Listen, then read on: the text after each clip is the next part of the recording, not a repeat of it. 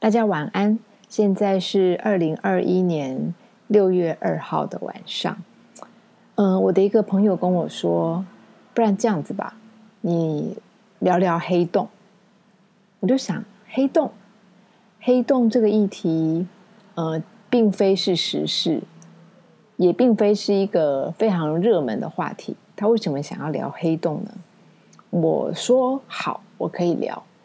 但是我思考了一下，什么时候人会想要很了解黑洞？什么时候你会想要往那个终极未知的一个灭绝的方向前进？我觉得，呃，这个东西其实是一个心理的反射。或许我们现在所处的环境很多的无奈，很多的无力，那些无力跟无奈呢，会让人有一种。想要往集体灭绝的渴望前进，就是觉得没有乐趣或是看不见希望的时候呢，他不知道如何着力，然后干脆就是大家一起滚蛋吧，大家一起灭亡吧，嗯，大家一起毁灭吧，我们重新开始吧，有一种这样的期待。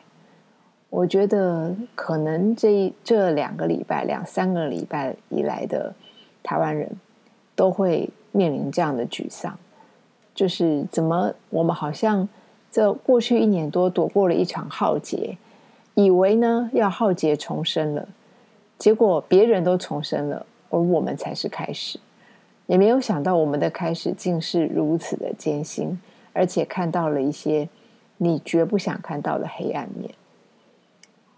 嗯，我觉得这世界上没有什么事情是，呃，就是不应该发生的。讲的消极一点呢，有些也许呢，每一件事情它都是发生的恰到好处。也就是说，你原来对一些人、一些事有一些你既定的看法，你根深蒂固的认为是如此。你的人生、你的习惯、你的工作态度。你也根深蒂固的认为就该如此，那么他不会去告诉你是不是该如此，他会演给你看。这个世界呢，他不会去跟你争辩，但是他会用很巧妙的方式，如实的演绎一次，把一些呃过去你可能没有看见的面貌，用一个像反刍的方式一样。让你再经验一次，让你去评断原来你之前的认知跟你现在的认知有什么不同。你而这个答案是由你自己下的，你去定这个决定。如果你觉得之前好，现在不好，这个答案你你说了算。如果你觉得之前不好，现在好，这个答案仍然是你说了算。就即便是说像台湾现在这样子。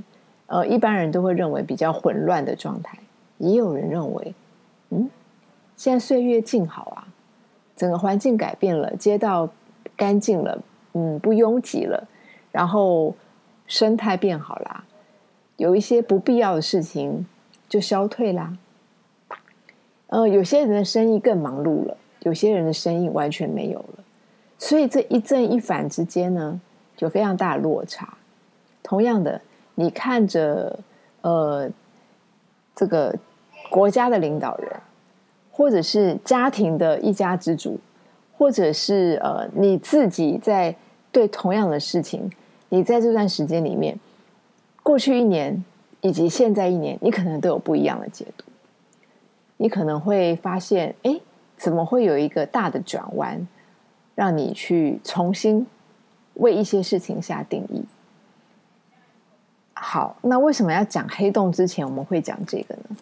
其实黑洞是一个莫名大的议题，我并不知道如何切入点。在切入黑洞之前，其实我想先讲一件事情，就是这个世界其实是二元对立的。我们看，呃，为什么要先破题呀？就是因为黑洞给你一个。这个宇宙的印象是，它是极大的质量、极大的能量，所有东西呢，靠近它的范围，全部都会被它吸进去。好，这个网络上说了非常多，你去查科学的这个期刊论文，讲的更详细了。即便是连光线，它都没有办法逃离黑洞。光线一条直线的光线靠近了黑洞，它也会被扭曲，也会被吞没。更不要讲有任何的物质，它其实都没有办法逃过。也因为如此，黑洞里面到底是什么，你根本无法观测。你怎么可能观测它？你连光线都进不去，或者是光线都被吞没。我们这样讲比较好。所以你如何观察黑洞？黑洞对你来讲，就是对我们来讲，就是一个黑，一个能量，一个所有不管是多巨大的能量，因为它连吞噬行星，它都可以吞进去。所以它等于像是一个人类对死亡的印象的延伸，它就像是一个。你不了解的未知，而且你不能掌控，你甚至它的力量强过现在你看见的任何力量。那个对于我们一般人来讲，它就如同等同于一个死亡的印象。好，那你说黑洞到底在哪里？我从来没有看过。是的，我们没有办法看到它。呃，太阳系里面没有黑洞。那靠近整个地球最近的黑洞，是在银河系的中央有一个，那个是最近的一个黑洞。其实宇宙当中，根据数学家的推测，有非常多的黑洞，但是呢，离我们的距离远到不可言喻。而最近的这个黑洞呢，银河系中央的这个黑洞呢，如果从地球要过去的话，目前推估也要嗯走个。二点五万的光年，二点五万的光年的这个距离，我们才能到得了这个银河系的黑洞。这个就不用想了吧？是不是非常的非常非常的远？最近呢，人类有了一个大突破，竟然呢拍到了首张黑洞的照片。这张照片怎么得来的呢？它其实是根据一个数学角度的推算，集合了全世界很多高端的望远镜，呃，在精密的角度推算之下，呃，由世界各地的望远镜同时这个观测，然后把拍摄记录下来的。也就是说，呃，简单讲起来，这个有一点点像是拼图的概念，但并不是完全是拼图的逻辑。这概念上是有一点拼图的概念，而这个超大质量的黑洞呢，它在哪里？它其实是在处女座的一个椭圆形的星系 M 八十七的中心。那它距离地球呢有五千五百万光年。光年，好，现在说一下什么叫光年。光年简单说就是这个光速走一年的距离，光速非常快。好，我们开灯。啪，灯就亮了，等于好像是同步一样。这个是光速。那光速呢，在黑暗的这个空间里面，你这个一束光走一年的距离，我们叫做一个光年。而这个处女座的黑洞呢，它有五千五百万光年的距离。你说它有多远？其实已经超过了人类的想象，是吗？而它的质量呢，大概是太阳的六十五亿倍。六十五亿倍，好。那其实呢，这些数字呢，我当我在理解的时候，我觉得已经不用理解了，因为我们的有生之年，我们连六十五亿元都没有看过。其实我没有办法想象这个太阳比太阳大六十五亿的这个质量到底是多大。有些时候没有经验的东西，其实是无法想象的。超越了人类的理解嘛？但是你有没有发现一个事情？人类既然不能理解它，大概只知道一个这样的过程，你却对它充满了好奇，它却对你充满了吸引力，好像每个人的心中的有一个洞呢，就跟这个黑洞产生了共振共鸣。你越害怕，你越未知，但你越想了解。而且，我们虽然说害怕，我们虽然说未知。可是你有没有发现一件事情？当你在非常疲劳的时候，它其实会是你的依靠，它仿佛吸引你往它那里靠近。所以呢，呃，透过黑洞这个事情，我们再重重新思考一下关于这个失望跟死亡这两件这两个看起来感觉很负面的词汇，对我们真正的意义是什么？它是真的让你觉得这么的不舒服吗？你我们仔细再想想看，其实失望到了极点。当你放下了一切，因为你不能再有所为，你只能接受的那一刻，那么希望不就是重生了吗？因为当你双手一摊，无法再有任何作为，也无法再有任何执着的期待的时候，其实你你留下了一片空白，而这个空白就跟出生的婴儿一样，它是一个纯洁的诞生，它可以有。各式各样的可能。那讲到这个，我们又呼应了另外一件事，就是刚刚提到的黑洞。那有人就说了，如果按照一个职能不灭的定律，黑洞一直吸纳，一直吸纳，它的另外一边到底是什么？它的另外一边就有人预测，那可能是一个白洞。什么是白洞？白洞呢，就有可能被预测为。是另外一个维度，甚至另外一个空间，另外一个宇宙的起始点，也就是这个地方的收敛，或者是你可以说是收敛，或是死亡，或是一个灭绝，或是一个一个一个结束点。它是另外一个世界，另外一个可能性的开始、开口跟新生是诞生。这个东西也许同时在发生。就是瞬间，因为呃，大家最近也讨论，其实没有时间这件事情，时间是一个虚幻的概念啊。这个当我们下次再讲关于时间。但是呢，死亡的一转一转念之间就是一个诞生，这件事情并不难理解。其实就像是花果树木，当它凋零的时候，它会变成土壤，经过一段时间一段时间的酝酿，它会变成新的养分。变成到新的植物上面，而产生出新的能量跟新的果实。生与死本来就是循循相扣的循环，它没有一个 ending。